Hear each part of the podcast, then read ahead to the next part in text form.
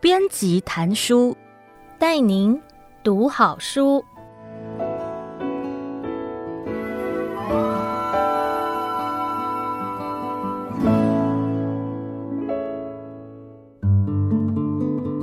您好，欢迎收听爱播听书 FM 制作的书斋编辑谈书，我是编辑贺玉婷，让我为您挑选值得阅读的好书。让您花十五分钟的时间就可以聆听一本好书，了解书籍的精华。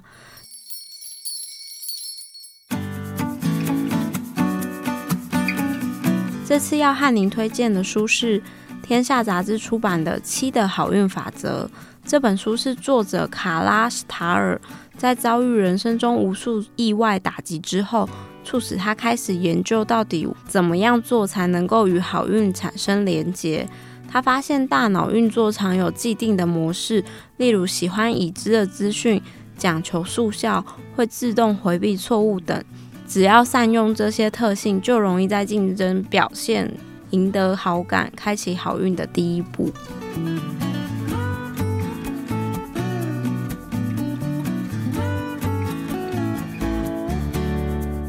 本书的作者是被称为运气专家的卡拉史塔尔。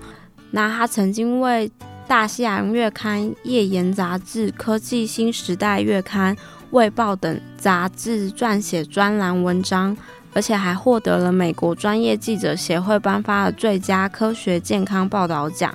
他花了很多时间研究生活中对人类而言极其重要、具有意义的事情，而《七的好运法则》是他的第一本著作。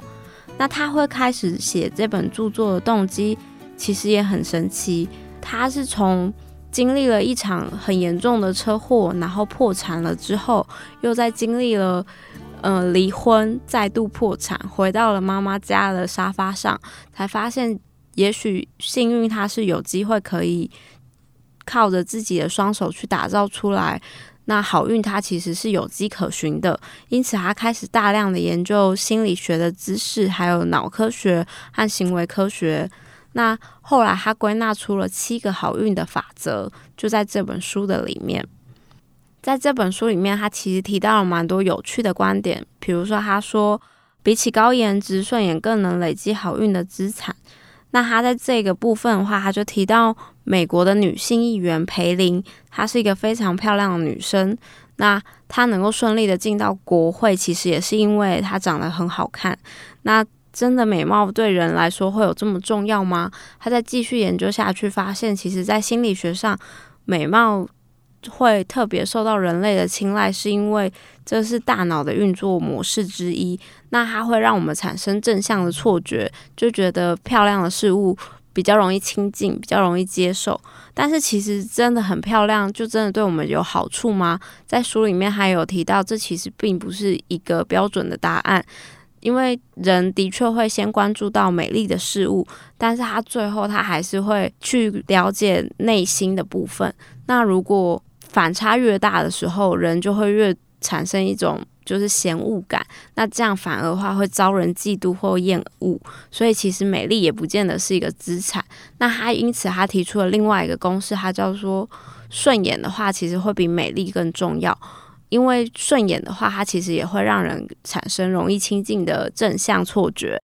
当然，你如果要展现顺眼的话，其实就是合宜的打扮，不要过度的夸张，然后稍微的一个微笑，其实就能够制造顺眼的印象。那再来的话，其实就是亲切的态度，其实是非常有帮助的。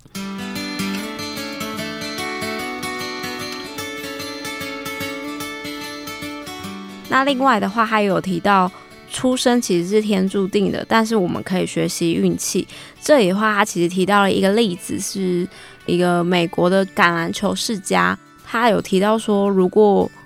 你是出生在橄榄球世家的话，你就比较容易得到橄榄球队里面重要的位置。但是如果你不是出生在橄榄球世家，但是你也很想得到那个重要的位置，要怎么办呢？其实他有提到一些就是心理学的测验，他发现。如果你是安排在比较后面的面试名次的时候，其实你是比较容易被录取的。但是这个又很难，因为这不是我们可以控制的。那他也有提到一些独特的面试技巧，比如说在面试的时候，先拉近和嗯、面试者的关系，比如说呃问一下对方的家乡在哪里啊，或是呃有没有同样的经历背景，或是有一个比较特别的方法，就是比如说你要应征的是，当你要应征某个方面的领域的时候，那你就提示你自己和某个领域的专家有相同的特点，那就特别的容易受到青睐。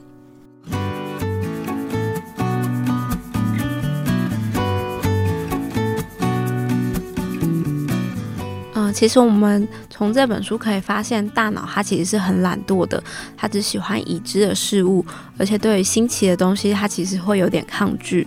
那我们要怎么样在第一次面试的时候就争取到面试官的认同？或是赢得面试的机会，在书中有提出一些简单的方法，我们可以实践。比如说，依循着大脑的惯性，我们可以出现在面试官或是审阅者他可能会出现的地方。比如说，你知道他喜欢喝咖啡，就常去他出没的咖啡厅；或是你在面试的履历里面，就先写到跟他有相关的经验，比如说同样的大学、同样的家乡背景。或是同样的社团经历，其实都很有帮助。此外的话，还有一招是很有效的，就是在你的履历上应该要是工整的笔迹，标点符号也不要有出错。其实这些都可以留下好的印象，争取认同感和好感的分数。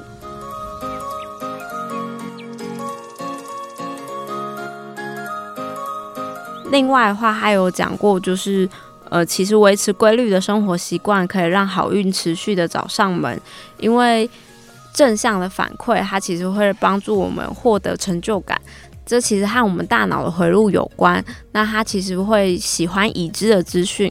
那已知又正确的事，其实可以帮助大脑快速的吸收和学习，然后制造出正向的反馈。那你就可以获得更多的正向奖励，然后把事情做得更上手。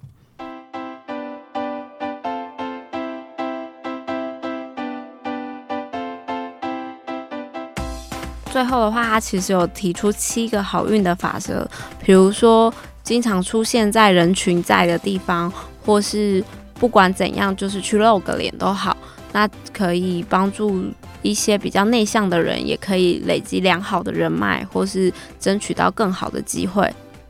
那本书的部分的话，它其实对于想要累积人脉、求职、争取机会，或是觉得自己好像做事情都不太顺利的人，可以得到一些启发和建议，而且可以了解到幸运其实是掌握在自己手上的。